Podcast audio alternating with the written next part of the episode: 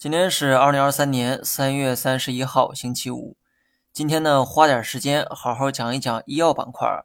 因为篇幅原因，很多知识点我只讲一遍，错过了这次，下次我也不确定什么时候再讲。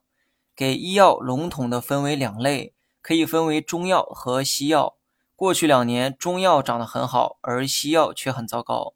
先说中药板块，中药的上涨逻辑是拔估值，而不是业绩驱动。啥意思？通俗来讲，中药上涨不是因为业绩太好，而是单纯的把估值抬上去了。那为什么市场会给中药这么高的估值呢？中药的中学术上叫中成药，但你也可以理解为中国药，因为它的根儿就在中国。过去几年，我们跟大洋彼岸的关系啊不太好，这让很多中国特色的资产得以上涨，政策也不断在鼓励中药的发展。为什么？因为这些行业上涨的话，那叫肥水不流外人田。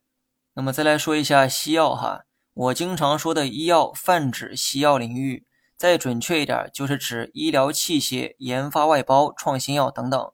这些医疗行业的估值呢，普遍啊都比较低，未来前景也非常不错，但股价就是不见上涨。为什么？给大家讲个故事哈，说有位高中老师在黑板上写了这样一道题目：一加一等于几？谁能答对就能提前下课。